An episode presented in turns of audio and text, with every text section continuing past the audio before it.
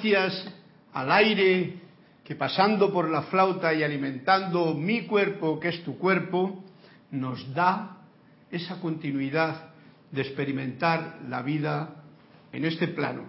Gracias a todos ustedes por su presencia. Esta es la clase de los martes desde Serapis Bay, en Panamá, la sede de Serapis Bay, y que es la voz del yo soy. Yo soy Carlos Llorente, eh, que tengo el gusto y el, la oportunidad de poder compartir este momento con todos ustedes, aquellos que realmente sientan esta afinidad con esta clase, con esta vibración musical, para poder así, pues, mm, definir este momento con un momento de crecimiento, de comprensión, de rememorándum, que rememoramos, que recordamos lo que ya somos.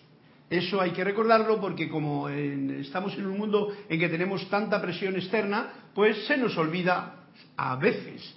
Por ello, os doy las gracias, lo mismo que a Cristian, que está, como siempre, amoroso ahí en los mandos y llegando, llenando este círculo que nos intercomunica a todos y nos puede y nos permite allá en su hogar, aquí donde estemos, estar unidos no solamente como ya lo estamos, sino más conscientemente y hasta intercomunicados, que nos podemos, pues, eh, reportar sintonía, eh, decir la página del cuento que desean eh, que hoy ponga en, en acción o escuchar esta clase que nos traen los maestros y seres de luz y de sabiduría.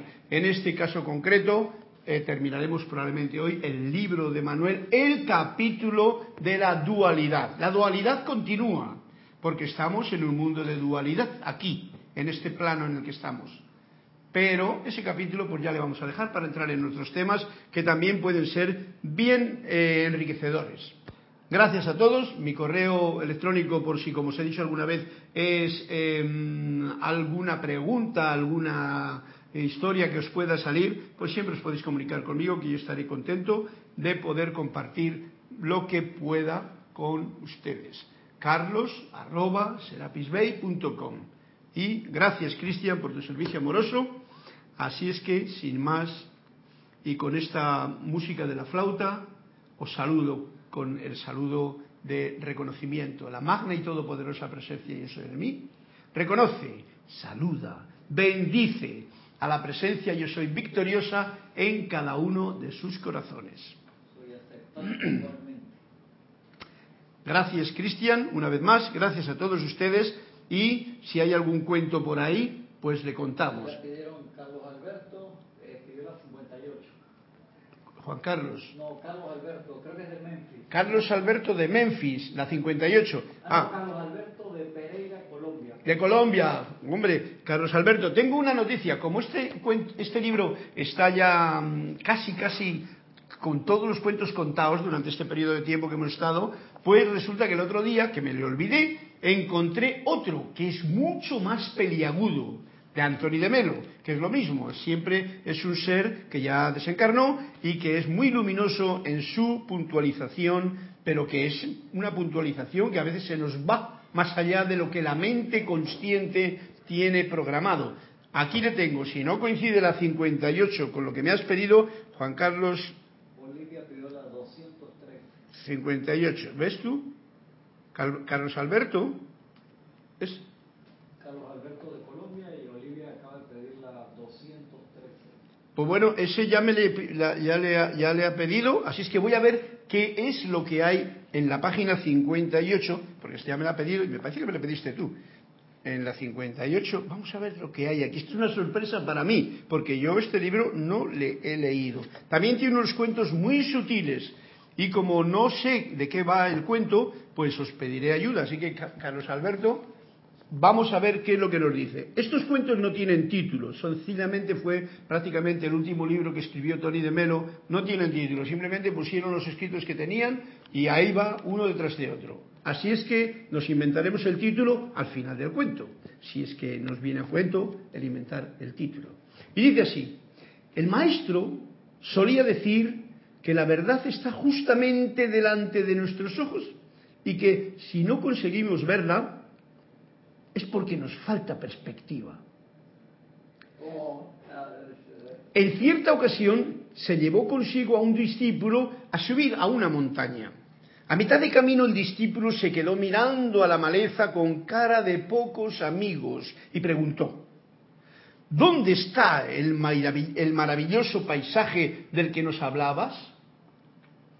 El maestro sonrió burlonamente y dijo, estás pisando encima de él, como podrás comprobar cuando lleguemos a la cima.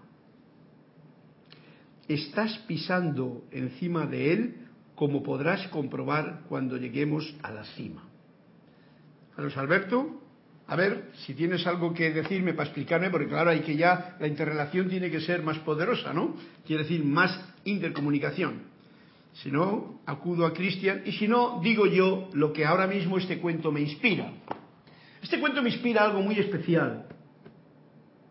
Hasta ahora, y todavía ahora lo siguen haciendo, hay mucha gente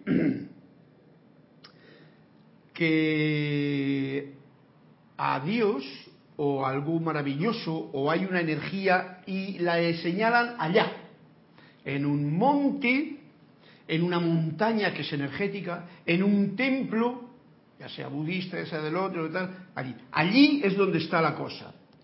Yo os digo que eso era antes, una conciencia tridimensional, mirad lo que digo, tridimensional es esta que estamos aquí ahora nosotros, una conciencia tridimensional, que es la esta de la dualidad, siempre nos hace ver que hay esa distancia y ese tiempo. Y por supuesto, pues que la cosa está afuera. ¿Dónde? Allá. En el templo budista tal, en la Meca de no sé qué, en Roma, en cualquier parte. En, en lo alto de la montaña, porque resulta que esa montaña es una montaña energética. Entonces uno piensa en esta tridimensional, en esta mm, dimensión tercera, piensa que yendo allí va a encontrar la cosa. Pero el maestro le dice claramente, eh, está ahí donde tú pisas la belleza. ¿Qué es lo que está indicando Carlos Alberto esto? Que en realidad aquí, donde tú estás, donde yo estoy, donde ustedes están, es donde está toda la belleza, pero, como decía el cuento, como nos falta perspectiva, pues no la vemos. Esta es mi interpretación. Creo que alguien ahí por aquí tiene otra. Carlos Alberto dice, la verdad está, la verdad está en nosotros y no lejos como pensamos. El yo soy en mí.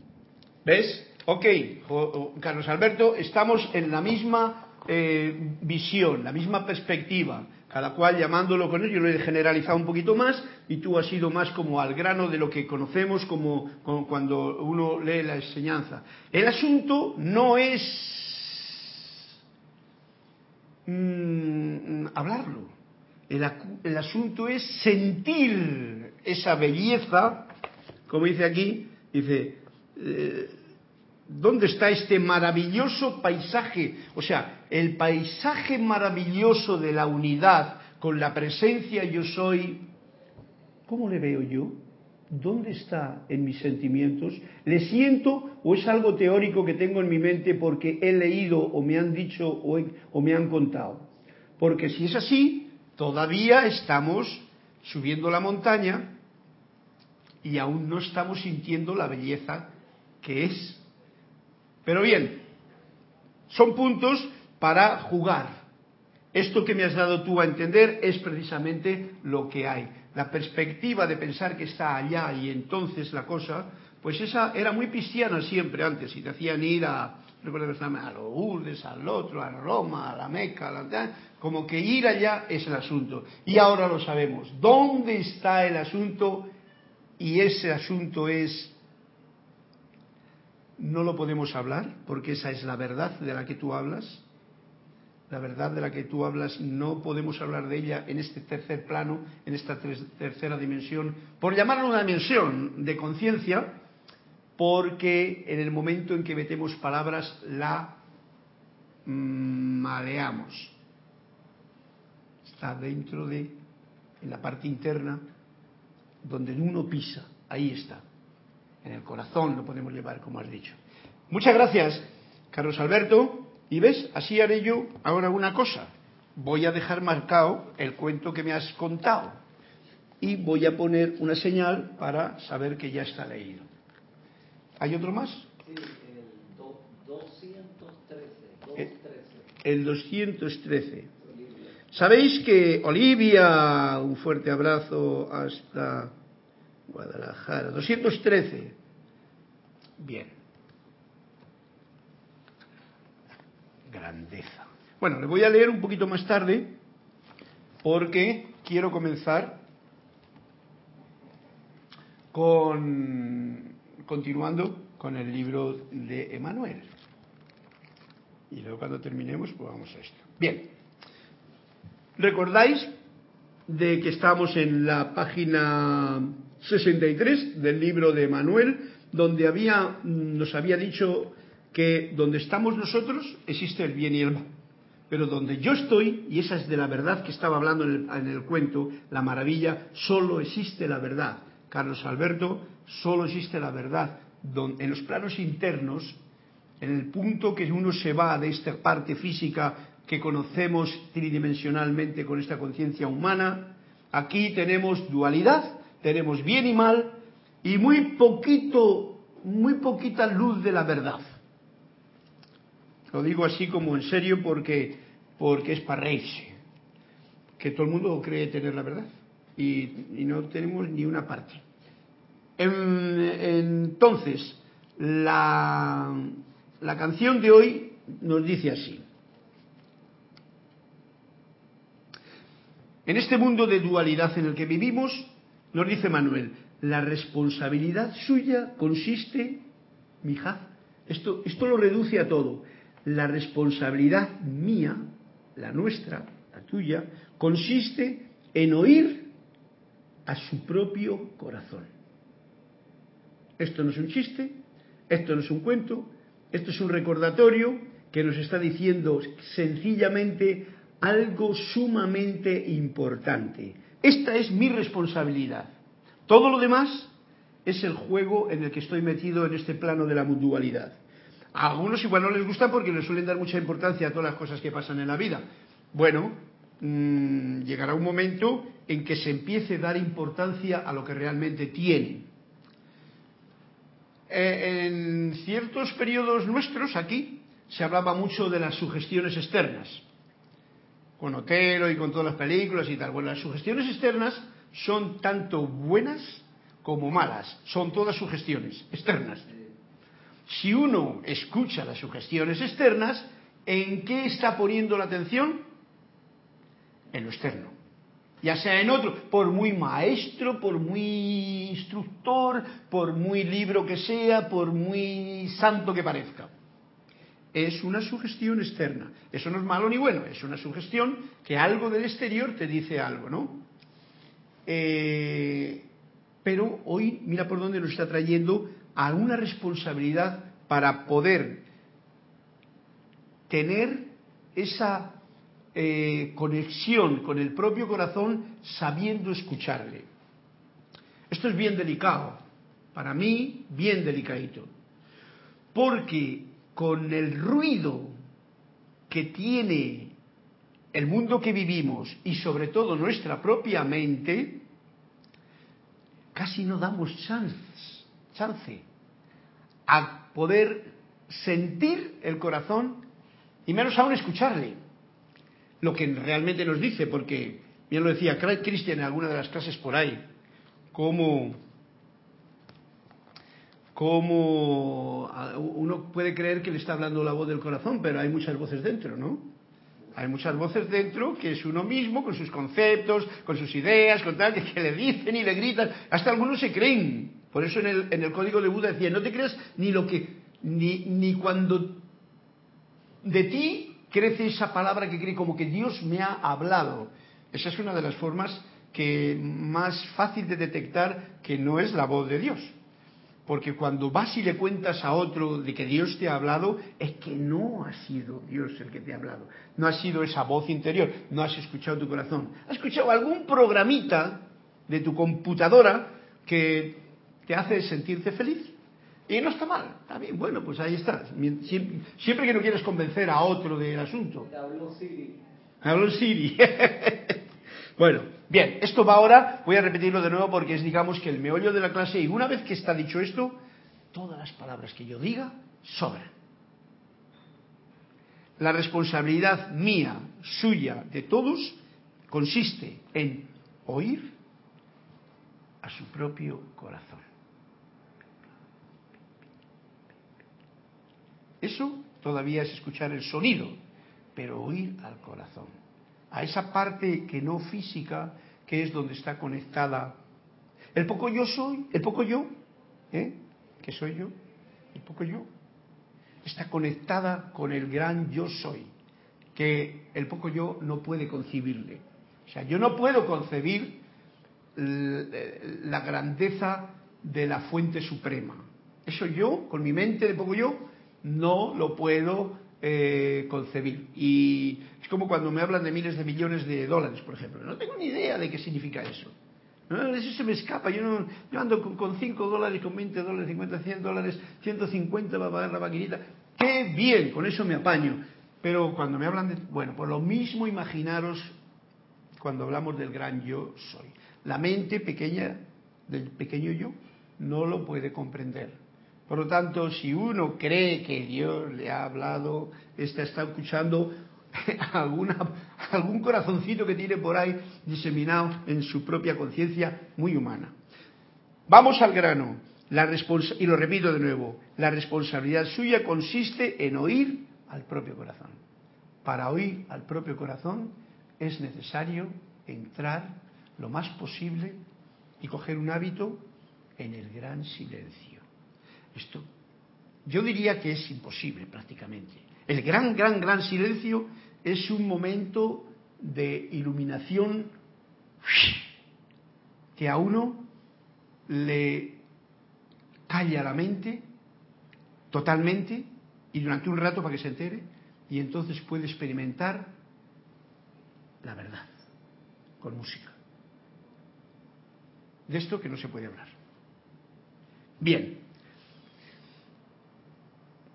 Escuchando al propio corazón y yéndonos más al plano donde estamos de la dualidad, nos dice así, esta es una aula para aprender, para aprender cómo amar lo que aparenta ser absolutamente inamable. Y aquí ya tenemos una tareita guapa, que es práctica, porque esto viene para poder escuchar el propio corazón. Pero esto viene también para poner en práctica algo que lo vamos a tener a mano constantemente.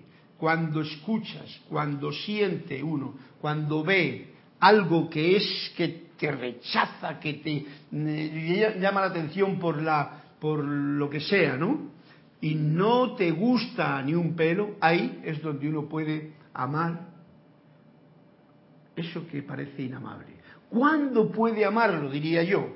Solamente cuando has tenido por lo menos algún chispazo de poder escuchar tu corazón y haberte asomado al precipicio de la hermosa verdad que está esperando justamente aquí.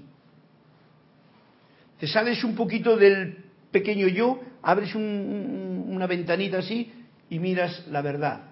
Entonces, cuando ya uno comprende algo del gran yo soy, no intelectualmente, sino sentido con el corazón y vivido, entonces es cuando puede empezar a amar lo inamable. Mientras tanto, ya veis lo que pasa en el mundo actualmente si queremos mirar. La gente no ama lo inamable, al contrario, oh, se va rápidamente y se mete cada uno en su propio globito. Y lo demás, oye, que se arreglen, ¿no? Bien, una tarea que nos está poniendo aquí y una posibilidad que tenemos si aprendemos, y eso es lo, importante, a escuchar y oír el propio corazón. Sentir con el oído, o oír con el sentido. Porque hay una cosa que se me ocurre una imagen, por ejemplo, está el corazón aquí, ¿no? El corazón es el sentimiento también, Sentimiento no del sentimiento humano, el sentimiento de la vida, el, sentir eh, todo esto que estamos hablando. Y luego por otro lado tenemos la mente, la mente. Bueno, siempre hay aquí, como estos dos están como en un tirando de una cuerda. Uno tira para allá y el otro tira para acá. Es por poner una imagen, ¿no? Pero esto viene a cuento con algo que se me da a mí eh, el otro día me venía la imagen de que cuando uno tiene un nudo en la garganta, problemas en la garganta, situaciones en la garganta, es porque hay algo que en el sentimiento de pureza del corazón está diciendo, esto es lo que hay que hacer, pero hay algo en la mente que quiere ir para otro lado y entonces se te forma un nudo aquí. Porque el corazón tira para aquí, la mente tira para allá y el nudo se deforma aquí. Que eso causa hasta esas situaciones que si la gripe, que si lo otro, echamos la culpa a los mosquitos, al agua, al frío, al, al, calor, al verano, al aire acondicionado. Pero en realidad, si profundizásemos verdaderamente y escuchásemos el corazón, es que hay una lucha entre el un campo y el otro. Estamos en la dualidad, por lo tanto, esa es parte de nuestro aprendizaje. No hay problema. Es una maravilla que tengamos esta oportunidad que nosotros la hemos autoelegido. Bien, siguiendo con el cuento, para terminar, dice, si al final, todos, si al final todos nos convertimos de nuevo en una sola alma, dice Manuel, o la pregunta que le hacen, tú hablas de regresar al hogar. Si no hay tiempo ni espacio en el hogar, ¿no? ¿Estamos realmente yendo a alguna parte? Una pregunta como con doblez, ¿no? Porque yendo al hogar es como eh, si el hogar estuviese allá.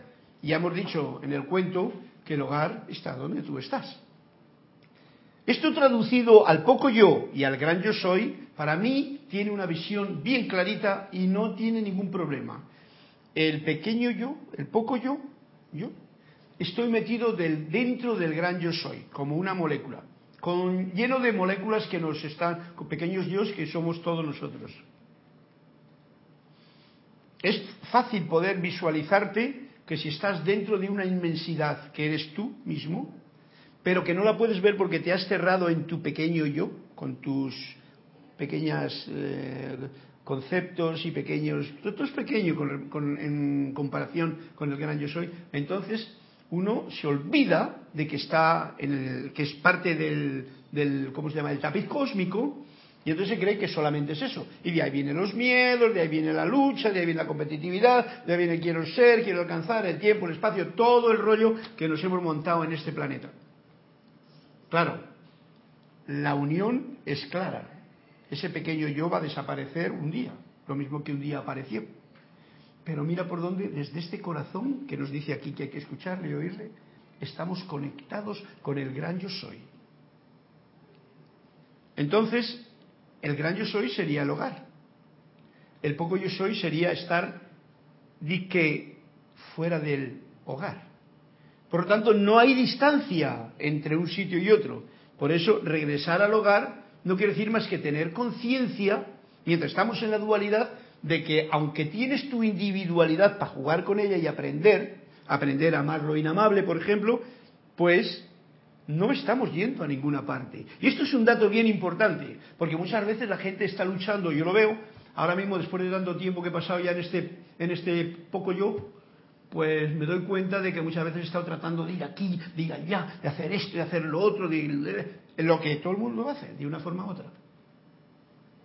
Y ahora me doy cuenta de que todo eso, bueno, ha sido, me ha traído hasta aquí, pero ya te das cuenta de que en realidad, como decía el cuento de Juan, de Carlos Alberto, la verdad está aquí, estás pisando en ella, en la montaña que pisas, en el llano que pisas, donde tú estás, ahí está, y entonces ahí está el hogar, ahí está el cielo, es un estado de conciencia, muy sencillo. ¿Cómo lograrlo? Bueno, cada cual tiene que ir aprendiendo, escuchando y oyendo el propio corazón y amando poco a poco lo inamable. Y para eso una ayudita muy grande es juzgo menos y agradezco más cada momento. Dime. Sander Sánchez de Vancouver, Washington State dice, Dios te bendice, Carlos, y a todos. Bendiciones, eh, eh, Sanders, hasta allá está Vancouver. Un fuerte abrazo. Veo que en este plano de dualidad es una bendición el poder percibir una apariencia de imperfección, odio, rencor, un accidente, etcétera, para poder escoger el amor. Pero para poder escoger ese amor es menester el darme el chance de aquietarme. Claro, bueno, es menester todas esas cosas, pero una de ellas es esa, porque si uno está como en, una, en un estrés, que se llama, un escuatro o lo que sea, pues entonces no se da ni cuenta. Al contrario, va y lo culpa al otro. Entonces un error, no puedes eh, manifestar amor a algo que ni te das cuenta siquiera que necesita amor. ¿Por qué? Porque además tú mismo estás como desplazado, olvidado. Entonces, fundamental. Por eso, como decía el otro día, no sé si era Juan Manuel, pues los, los, temas que tenemos a mano, el relajarte, el estar agradecido por cada respiración, el aquietarte. Eh, ¿Cómo decía la Biblia? Aquietate. Había una traducción que decía, aquietate y sabe que yo soy yo. Yo diría, que me parece que la traducción más correcta que la he visto en alguna parte, guarda silencio y sabe que yo soy Dios. Y ese guarda silencio es el que me permite escuchar la voz. Gracias.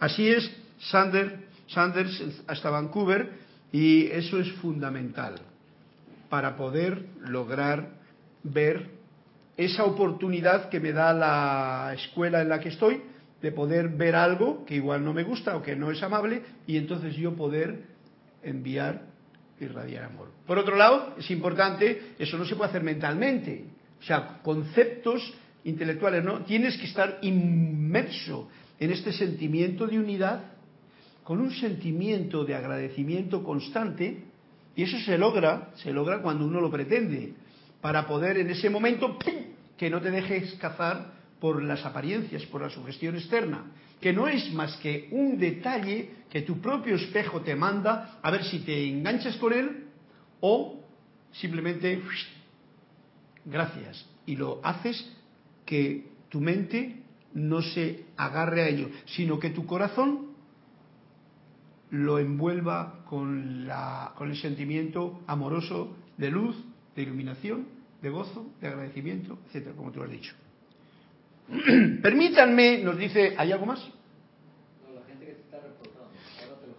Permítanme, permítanme ofrecerles, permítanme ofrecerte una oportunidad para examinar dónde están ustedes en este preciso momento a la luz de la posibilidad infinita y del potencial inmanifiesto. A la, a la luz de las posibilidades infinitas que hay en el gran yo soy y del potencial que no está manifiesto del gran yo soy, ¿dónde estoy yo? Permíteme ofrecerte esta oportunidad, el poco yo que llamo, ¿no? Y nos dice así Emanuel, debemos de tener mucho cuidado, o sea, mucha atención cuando nos referimos a lo potencial. ¿Por qué? Porque lo potencial, ya sabéis que en el plano de la, de la dualidad, lo potencial implica lo siguiente, implica tiempo y espacio, por eso decía de que tengo que llegar a casa.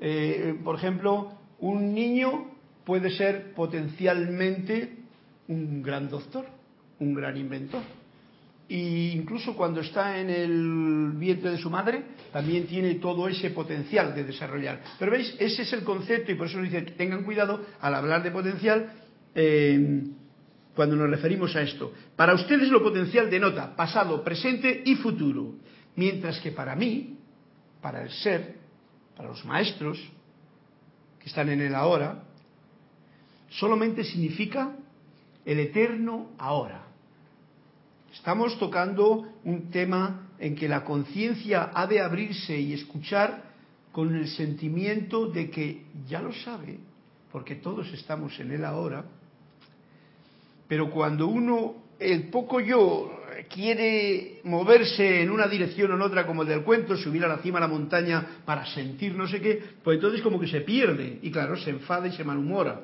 ¿no? El eterno ahora en su infinito desenvolvimiento a medida que el ahora, que es el gran yo soy, se mueve de... porque es energía.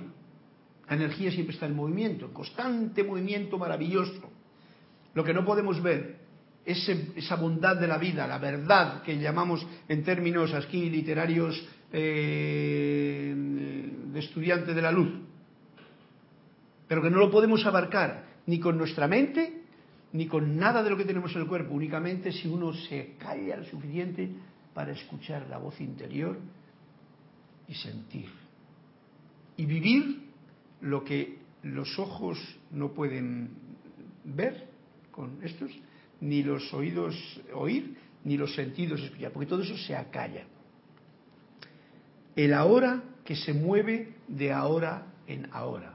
Está moviéndose siempre en el presente. No existe el futuro, el pasado y el presente como tal, separado, más que en el poco yo. Este es el que crea y recrea esos conceptos y se entretiene con ellos y juega y hace historia y hace guerras y sale de las guerras y busca la paz. Todo ese rollo que nos montamos los seres humanos, eso lo hace muy bien el poco yo del ser humano. Aquí, en el plano de la dualidad. Pero el ahora es siempre eterno. Y tener esa conciencia del ahora es el que nos puede ayudar bien grandemente, Sanders, a poder enviar, a, estar relajados y a poder ayudar en realidad a, a servir esa luz que uno tiene dentro allí donde sea necesaria.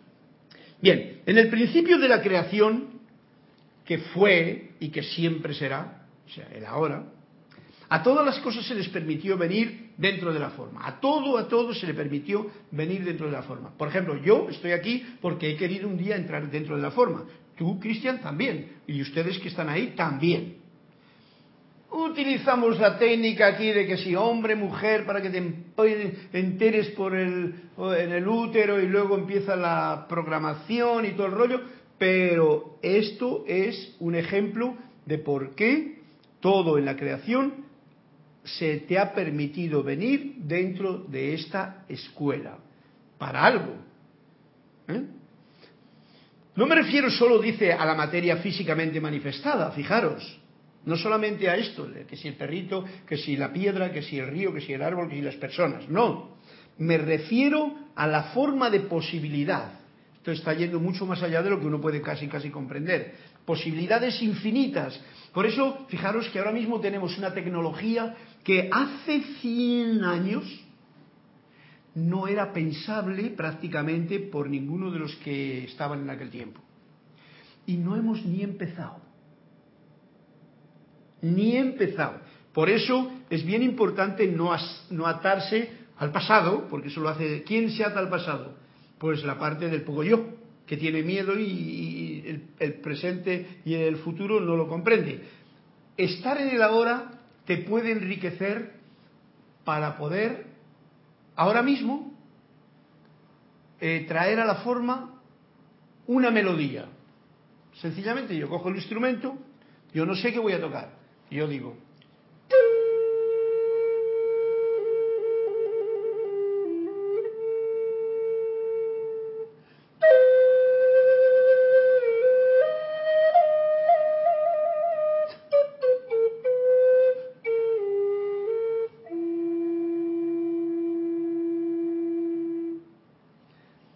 no está escrita en ningún lado, no está grabada en ninguna parte.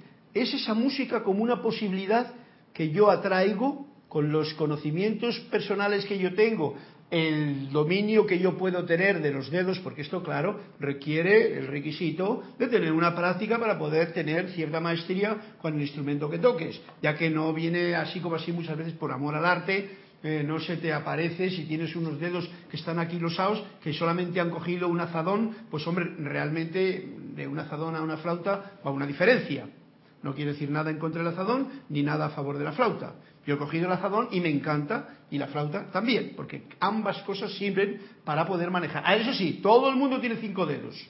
¿Para qué? Para poder atraer a la forma cosas, posibilidades formas de posibilidades inmensas que hay en este gran yo soy.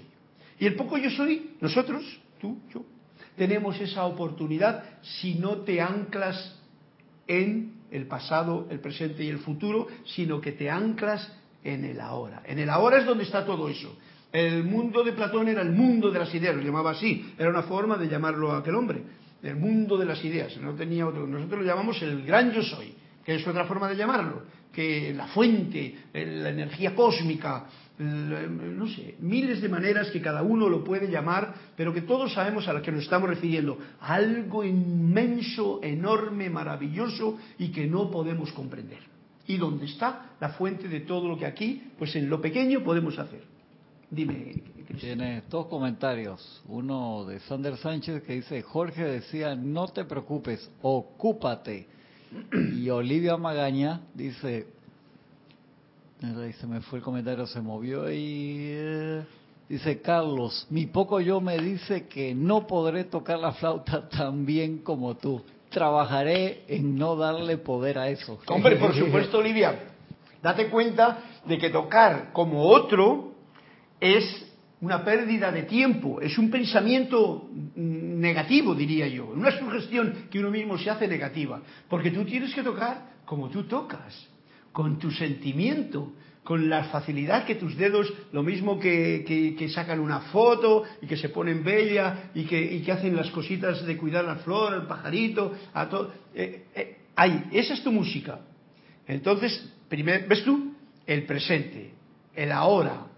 Tuyo te dice, yo, a mí que me importa tocar como Carlos, y Carlos además es de España, ¿no? Y yo soy de México. Viva México y viva España, ¿no? Es el planeta Tierra, es cada una nación donde ha nacido. Entonces tiene unos sentimientos, tiene una forma de aprendizaje, pero tú tienes la posibilidad de, del gran yo soy, tu poco yo soy, hacer lo que a ti te toca, tú puedes hacer. Y eso es bien importante. Sánchez, Car- San- Sa- perdona, ¿qué me decía Sa- eh, Sa- Sanders? Eh, decía Jorge, decía... Ah, sí, Jorge decía, no te preocupes, ocúpate. Eso te lo decía Jorge y lo dice todo el mundo que tenga dolor de cabeza. Preocuparse es estar fuera de lugar, no estar en el ahora. Ocuparse es ocúpate en cada momento de eso que tienes por delante, del paso que estás dando. No te andes ahora preocupando por preocupándote indica esa situación de estrés y de ay ¿cómo- qué va a pasar cómo voy a hacer no no tú puedes tener una visión porque somos estamos en este plano de que mañana quieres hacer tal pero no te preocupes o sea dices yo mañana mira voy a hacer esto es más puedes generalizar una visualización dice mira voy a hacer esto y lo voy a hacer pero bien bonito voy a tocar la flauta que hace tiempo que no tengo yo Digo esto, Olivia, para que sepas que uno puede programarse eso, ¿no? Eh, voy a tocar la flauta mañana un ratito, mira. Como no la tengo aquí a mano ahora, y va a salir bien, va a salir bien, va a salir como a mí me gusta. Y lo dejas, no te preocupas, para nada. Y entonces, cuando llegue mañana, cuando llegue el momento de que, anda, mira la flauta, anda, si ayer me lo programé que quería, voy. Y coges la flauta y tocas la flauta. Y la tocas como tú la tocas. Qué bueno que es eso. Porque, ¿qué es lo que he hecho yo ahora mismo? Tapo los agujeritos, soplo con el aire, al que le agradezco, y digo, ¿qué nota me das? Gran yo soy. Y me da... Voy a modularla.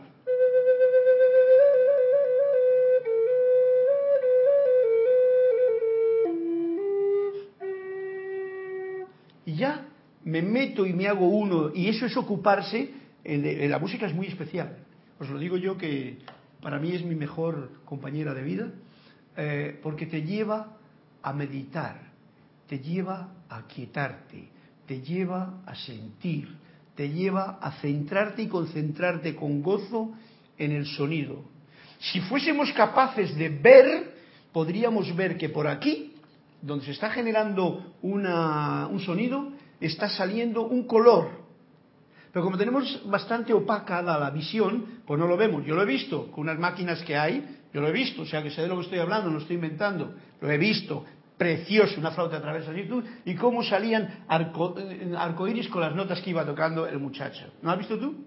Bueno, pues míralo porque hay, hay opción de verlo son unas cámaras que te sacan los colores porque ven más allá. Daros cuenta que nosotros tenemos cierta cantidad de sonido para escuchar, cierta cantidad de vista que encima la vamos perdiendo porque nos ponemos gafas y cada vez vemos menos, porque si estuviésemos al 100% de nuestro cerebro veríamos esto, esto que estoy viendo yo aquí ahora que lo veo como siempre, porque yo lo he endurecido, lo vería como nuevo, podría ver vibrar a, a todo, a las baldosas, a las paredes. Pero bueno, ese es otro nivel que cada cual experimente. Seguimos entonces con lo que nos dice Emanuel. Gracias, Olivia, gracias, Sander, por vuestro comentario tan puntual que nos lleva a qué? A la hora. Esto no quiere decir estructura, sino todo lo contrario. Hablo del potencial inestructurado. Está hablando de lo mismo que lo que estábamos hablando, de que eh, del gran eh, yo soy, el pequeño yo soy, puedes estructurar algo que no está estructurado. Eso es el sonido de la flauta, eso puede ser el ocuparte en el momento de, mm, de sentir pasión por lo que estás haciendo y no te preocupes de mucho más. ¿eh? Porque eso sería, como dice eh, esa, cumplir con la responsabilidad que nos ha puesto en la clase hoy, oír el propio corazón y sentirlo y mantenerlo, ¡ey! eso implica una pasión de fuerza, de vida, de gratitud, de rico, rico.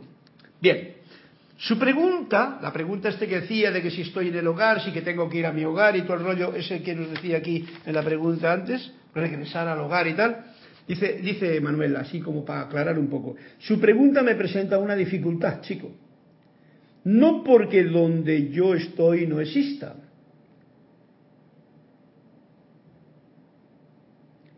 Sino más bien, no porque donde yo estoy, o sea, donde yo estoy, el maestro está en los planos internos. Y ahí sí que existe el hogar. No existe, sino más bien, mis amados, porque donde ustedes están tampoco existe. Eh, en lo que no existe en realidad es el ir a alguna parte. Tú no tienes que ir a ninguna parte, ni aquí, que viene a reforzar el, punto que estaba yo eh, esclareciéndome, esclareciéndome, porque que conste que yo estoy compartiendo por las ondas, ya que tengo esta oportunidad de hacerlo con ustedes, pero no les estoy diciendo a ustedes nada de lo que tienen que hacer. Estoy compartiendo graciosamente algo que yo estoy trabajando conmigo mismo para poder irradiar música, alegría, allí donde me encuentro. Bien, su pregunta me presenta una dificultad, o sea, responderla no porque donde yo estoy no exista, ¿eh? sino más bien, mis amados, porque donde ustedes están tampoco existe. ¿Qué quiere decir esto? Y vamos al punto este que yo traigo de gran yo soy, poco yo. En el poco yo nos tenemos que mover de un sitio a otro. Por ejemplo, el volver al hogar, uno cuando está fuera en la ciudad dirá, no quiero volver a mi hogar, quiero volver a mi casa. Pues tienes que coger el coche, el autobús, el metro, lo que sea, o caminar para ir a tu casa. ¿Veis? Estamos en la dualidad de tiempo y espacio. Y nos dice Manuel, allí donde yo estoy, en el gran yo soy, eso no existe. Tú estás donde quieres estar, cuando quieres estar en el momento que tú quieres estar. Porque no hay obstáculo, no, tenemos, no tiene ese, este cuerpo eh, de vibración lenta. Entonces dice, su pregunta me presenta una dificultad no porque donde yo estoy no existe ese tiempo y espacio, sino más bien, mis amados, porque donde ustedes están tampoco existe. Y esto es un punto bien especial para reconocer, pensar, ¿eh? comprender. Aquí tampoco existe. El poco yo en realidad no existe. Es una creación mía, el poco yo, que lo he creado desde que he venido aquí y que me estoy con los conceptos, con lo que me han dicho, con cómo es la historia, como todo eso. Todos esos conceptos me están haciendo un poco yo más eh, grande o más pequeño, más orgulloso, más humilde, más sabio, más eh, sencillo, eh, pero es una fabricación mía. Y Llegará un día, cuando se me acabe la lección, en que ese poco yo desaparece para entrar en los brazos de Dios Padre Madre, en, la, energía universal, eh, el gran yo soy cósmico, como quieran ustedes llamarle. Ahora viene un dato bien especial. El mundo de ustedes es un lugar donde la luz se dobla. Por eso, la luz viene aquí, entra porque yo he entrado, que yo soy luz y tú eres luz, pues se dobla. En la dualidad. En la dualidad, por eso, las sombras, como decía aquí, el bien y el mal, la luz y las sombras, como se ha doblado la luz, pues se ve en realidad como más opciones dentro de esta dualidad. Es como un rayo de luz que entra directo a un prisma. Cae al prisma y si lo habéis experimentado, yo sí que lo he hecho también, pues se divide rápidamente en los rayos preciosos del arco iris o de los siete colores del arco iris o más incluso a veces. ¿Ah?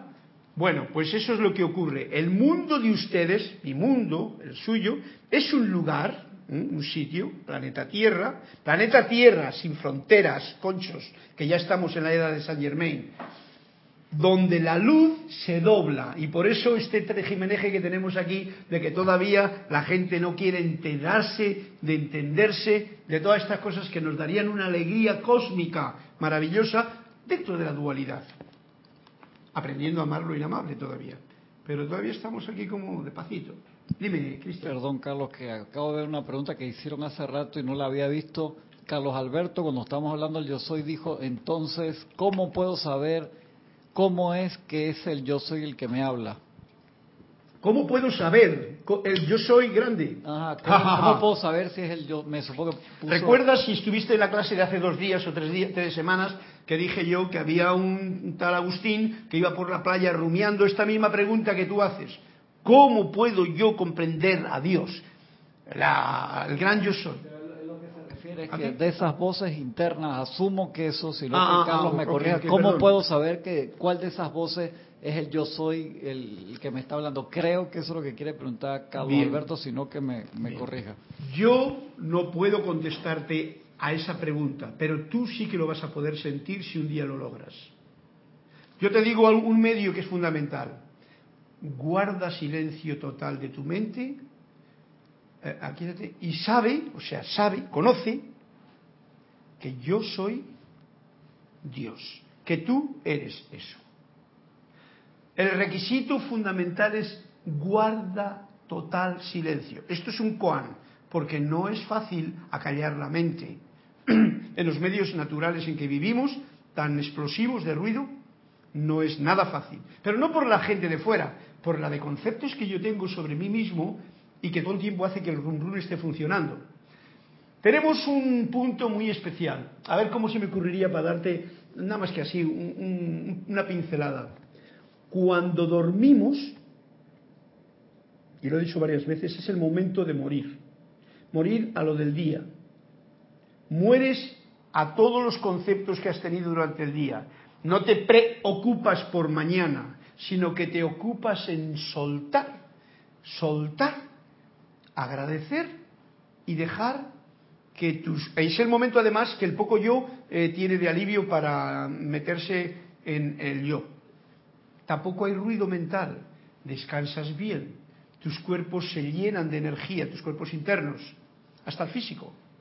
Y a la mañana siguiente tú te levantas con gozo, con alegría. Incluso has tenido sueños que no te importa cómo han sido porque no han sido ni malos ni buenos, han sido diferentes y no les das ninguna importancia porque es esas imágenes que tu propia mente puede atraer a tu conciencia en un momento determinado.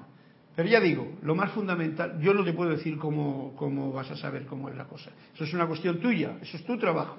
Eso tienes que meter la llave en la cerradura, entrar para adentro y saltar al precipicio. ¿Cómo lo vas a hacer? Pregúntaselo bien potentemente en el silencio, con pocas palabras y mucha música, a tu yo soy. Es lo que puedo decir. Raúl Nieblas de Cabo México dice también el criterio HAP, que es todo aquello que me hace humilde, amoroso, armonioso y puro, nos puede ayudar en relación a esa pregunta. Claro, bien, esos son los términos que se han estado barajando siempre, porque eso es lo que nos dijo el maestro Kutumi, humilde, armonioso, amoroso y puro. Pero recordemos una vez más, ahora, en esta etapa en que estamos, los conceptos no te hacen ni humilde, ni amoroso, ni armonioso, ni puro. Solamente el entrar dentro de ti mismo, de tu verdadero ser, guardar silencio, el ir a la fuente, porque eso es como jarras de diferente agua, ¿no? Amoroso, armonioso, humilde. Esos son como jarras de agua fresca que solamente se llenan cuando vas a la fuente. ¿Comprendéis lo que quiero decir? No se llenan leyendo libros, no se llenan hablando de ello, no se llena diciéndolo, es más, el que más lo dice, menos lo es. Se llena cuando uno en silencio experimenta la vida, agradece, se detiene de juzgar, reconoce la belleza de todo. Y entonces no te queda más remedio que ser un Francisco de Asís, que tenía todas esas cualidades y podía andar por ahí hasta diciendo, pero bueno, ¿y por qué me has matado a este, este compañero si no estamos haciendo nada? ¿Y por qué? Y, no, y te quedas te quedas anonadado porque no comprende uno prácticamente las tonterías que hacemos los seres humanos en este mundo. ¿Sabes, Raúl? Pero bien, ese es un paso que todos los que han tenido o tienen o me estáis escuchando alguna conexión con los libros de los maestros, pues el amado Kutumi nos lo decía muy claramente. ¿Mm? Pero como una guía que debe de ser sentida, no intelectualmente conocida. ¿Ok? Gracias, Raúl. ¿Algo más por ahí? ¿Hay conectados por ahí?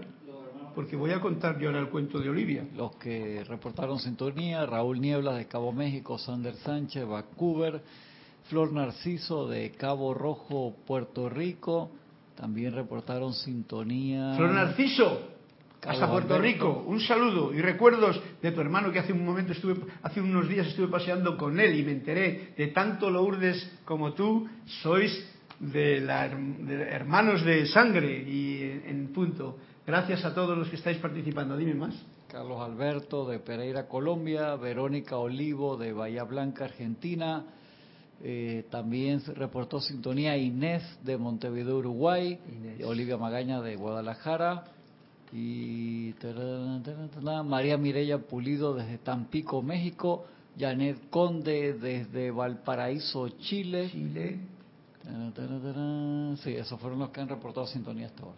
Bien, gracias, un fuerte abrazo. Me dais mucha alegría porque saber que está personas, eh, seres maravillosos como ustedes están conectados, pues no me siento solo aquí, aquí mano a mano con, con Cristian, porque esta clase es así, es un cantar a la atmósfera y a esos que escuchan eh, estas bendiciones que nos trae el Maestro. Y para terminar este capítulo, termina así. El mundo de ustedes es un lugar donde la luz se dobla, como he dicho antes. Pero la luz tiene que estar allí. De otra manera, el mundo de ustedes no existiría. Y recordemos siempre, os recuerdo, que luz es sinónimo en la dualidad. Luz va acompañado siempre de sombras.